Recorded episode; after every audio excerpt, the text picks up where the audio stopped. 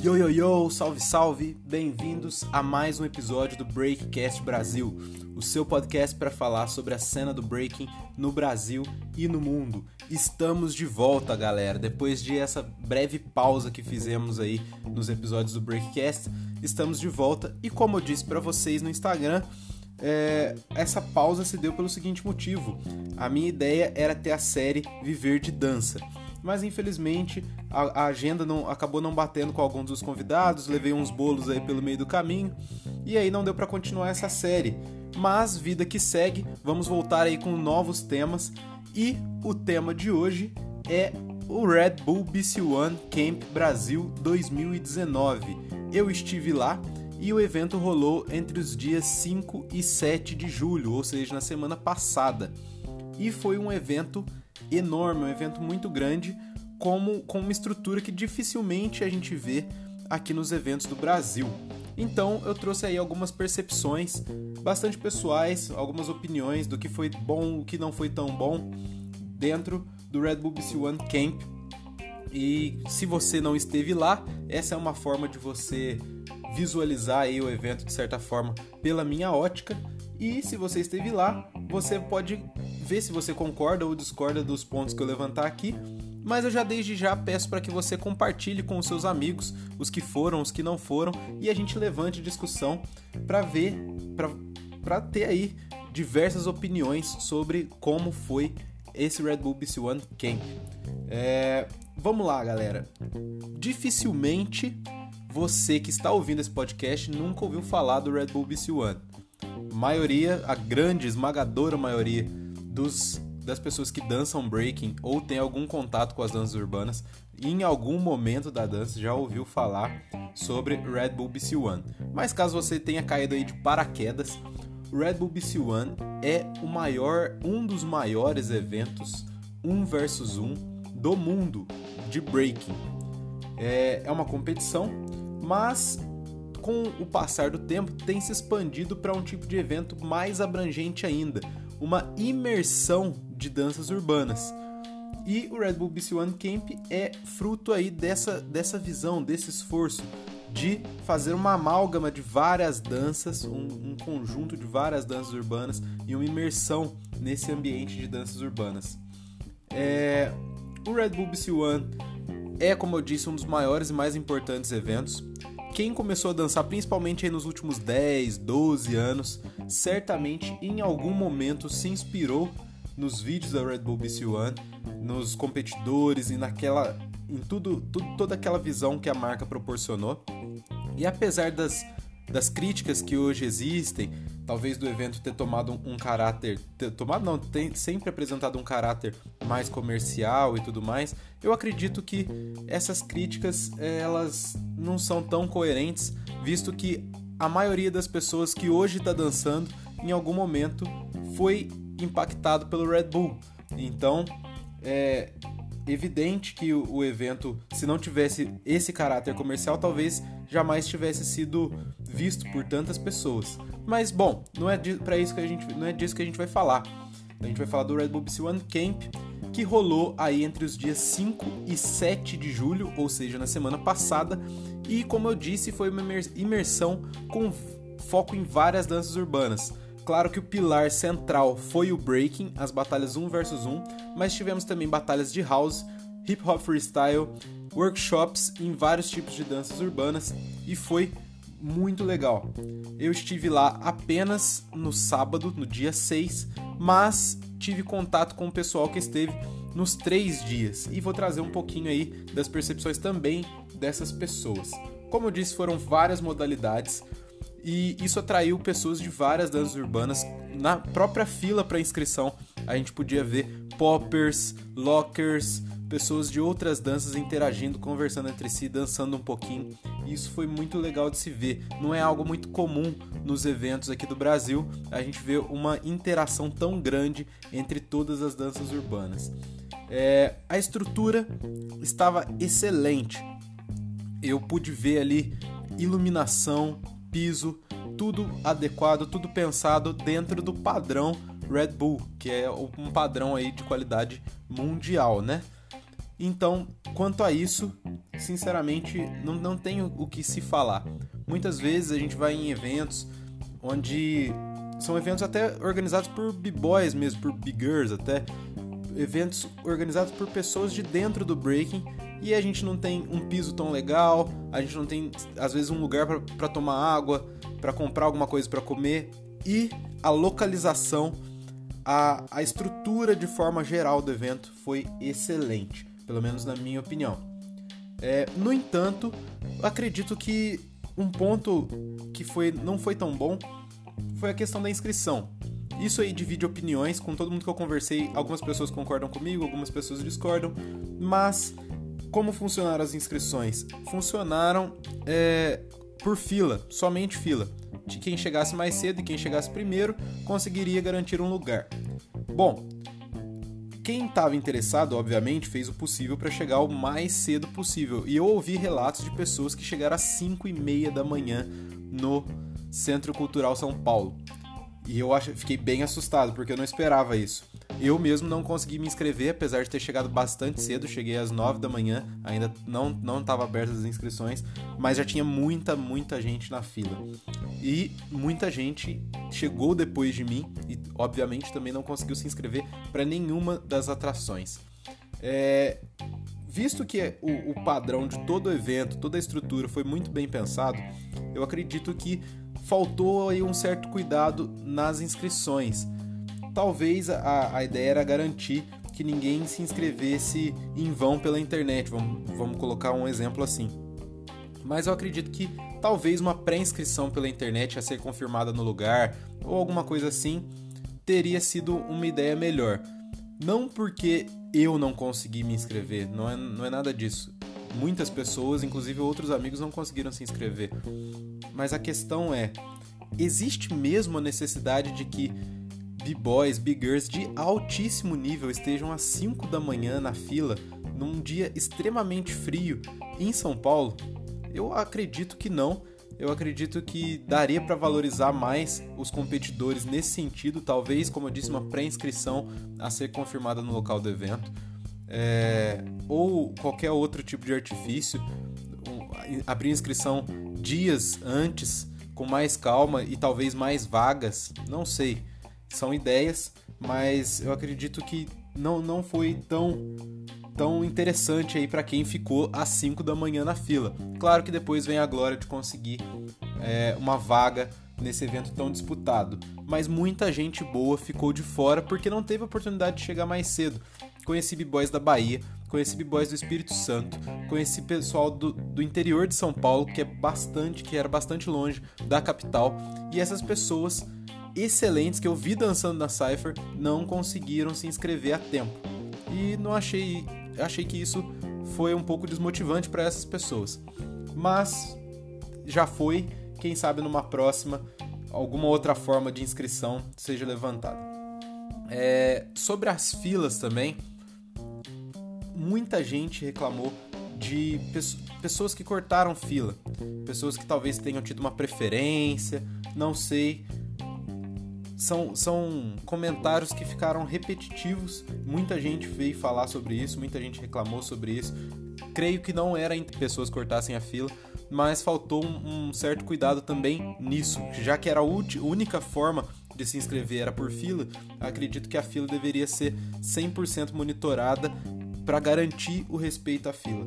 Mas infelizmente acabou que isso não aconteceu, algumas pessoas ficaram de fora, mas é, são coisas que também acontecem. É, a programação do evento contemplou, como eu disse, não só o breaking, mas é, batalhas e workshops de outras danças. Isso foi muito interessante. Quem conseguiu também se inscrever para os workshops, com certeza teve uma experiência incrível. E sem dúvida, o que eu mais ouvi falar foi sobre o workshop do B-Boy Meno, da Holanda. Todo mundo falou muito bem desse workshop, todo mundo que eu conheço que participou gostou muito. E foi uma experiência muito enriquecedora. Ainda mais que era tudo gratuito, galera. Eu não mencionei isso, mas era tudo gratuito. Workshops, batalhas, para o público assistir, era tudo gratuito. E é algo que não se vê com, com muita frequência no Brasil, como eu disse. É, não só as batalhas e os workshops, mas teve também after party pra galera curtir, pra galera celebrar junto ali e fazer novas amizades. Um dos pontos mais enriquecedores do Red Bull, com certeza, é fazer novas amizades e novos contatos. Você tem ali contato com a galera de todo o Brasil e até pessoas de fora do Brasil.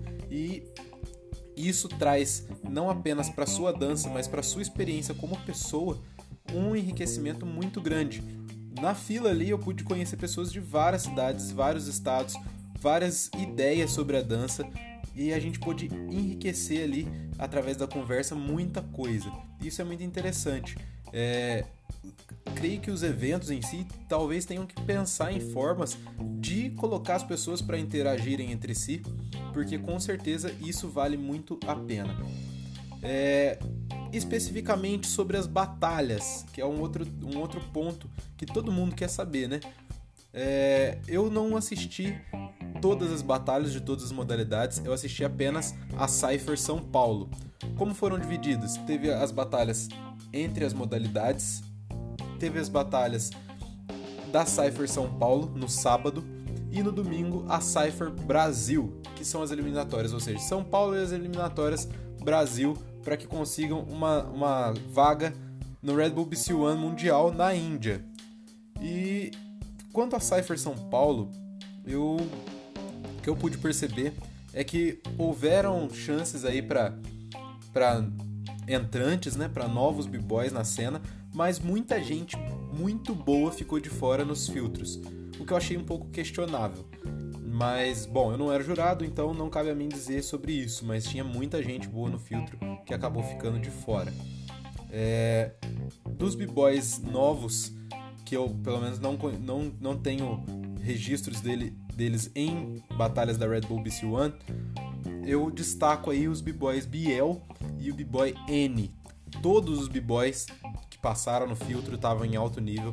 Ninguém ali era amador, todos estavam em nível profissional, mas eu acredito que os b-boys Biel e N, que são aí newcomers, são pessoas que estão entrando agora para esse para esse nível, eles se destacaram muito muito mesmo.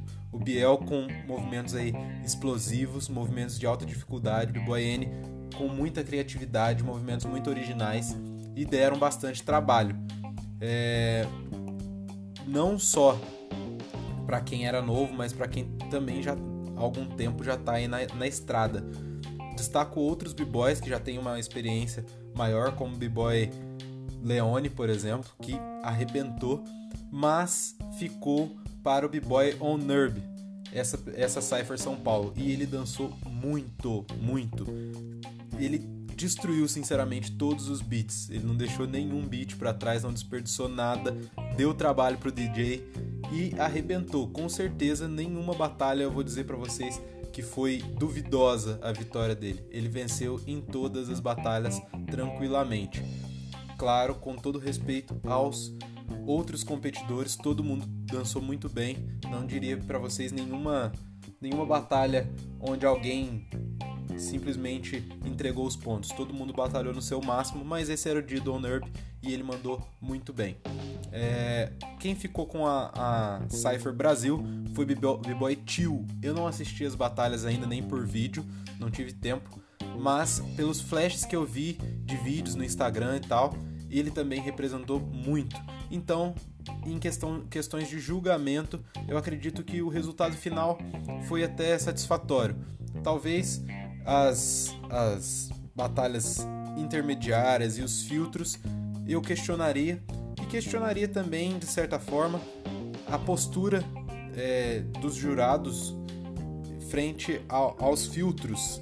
Eu presenciei, isso não, não foi ninguém que me contou, mas eu presenciei batalhas em que depois do filtro Logo em seguida do filtro, um, os competidores, alguns competidores iam até os jurados, conversava, batia um papinho ali e visto de longe, não estou acusando ninguém, claro, mas visto de longe tira um pouco da credibilidade que o jurado tem que passar. Entendam o meu ponto. Não estou falando que houve algum tipo de trapaça nem favorecimento, mas que o jurado isso em qualquer evento, ele tem que manter uma postura neutra em relação aos demais aos competidores, mesmo que seja algum colega, algum amigo de crew, algum companheiro de treino, algum conhecido. O jurado, pelo menos na minha visão, não pode ter nenhum tipo de contato, não pode dar sorrisinho, não pode bater, dar tapinha nas costas, não pode conversar ao pé do ouvido, porque isso tira um pouco da credibilidade, mesmo que não tenha sido intenção é, passar nenhuma mensagem ruim, mas acaba que gera ali um certo desconforto, não só para os outros competidores, mas para quem está assistindo também. Muita gente que estava lá não conhece o, o, breaking, não conhece a, a fundo né, como funcionam eventos desse segmento. Então fica aí um, uma certa crítica à, à postura de jurado. Não vou citar nomes, mas quem estava lá viu e eu acho que não é tão legal assim. Mas, como eu disse, todas as, as, as pessoas selecionadas do, após o filtro são excelentes, mostraram serviço, mostraram que foram para ganhar e dessa vez ficou com On Nerve. Em, em geral, em, em, resumo, se você nunca foi ao Red Bull BC One Camp, vá, vá pelo menos um dos dias para nem que for para poder assistir como eu fui, e você certamente vai se surpreender positivamente. Você vai gostar. Se você não dança, vá para poder assistir. Se você dança, tente ir para competir, porque a Red Bull BC One é a maior vitrine do breaking hoje no mundo. Se não for a maior, é uma das maiores. E você tem que viver a experiência de dançar num evento com essa estrutura. Eu gostaria também que outros eventos buscassem ter o cuidado com a estrutura que o Red Bull BC One teve, localização, fazer em um lugar onde as pessoas possam não apenas viver a experiência do Red Bull BC One, mas a experiência que a cidade oferece, que foi numa área bem legal ali de São Paulo, a, a, a batalha. E é isso aí, se você organiza eventos, tenha como referência esse padrão, por mais que, seja um padrão caro, um padrão difícil de atingir, mas esse cuidado, é, se você é competidor, não deixe de, de ir ao Red Bull BC One, tenho certeza que você vai gostar. E se você é só um amante da dança, um espectador, vá para assistir e eu tenho certeza que você vai curtir também. É isso aí, galera. Se você esteve lá no Red Bull BC One Camp, compartilhe com os amigos. Se você discorda de alguma das minhas opiniões, me manda uma mensagem, passa para os amigos e fala: olha, esse cara aqui viajou nessa ideia. Ou se você concorda, mais um motivo ainda para mostrar para todo mundo a minha visão sobre o Red Bull BC One. Semana que vem voltamos com mais temas, temas aí mais específicos de treino, mais específicos de técnica de dança, e hoje foi só uma visão do Red Bull BC One. Demorou? Então é isso aí, não deixe de me seguir lá no Instagram richard.nunes.07. Tamo junto, valeu, até a próxima.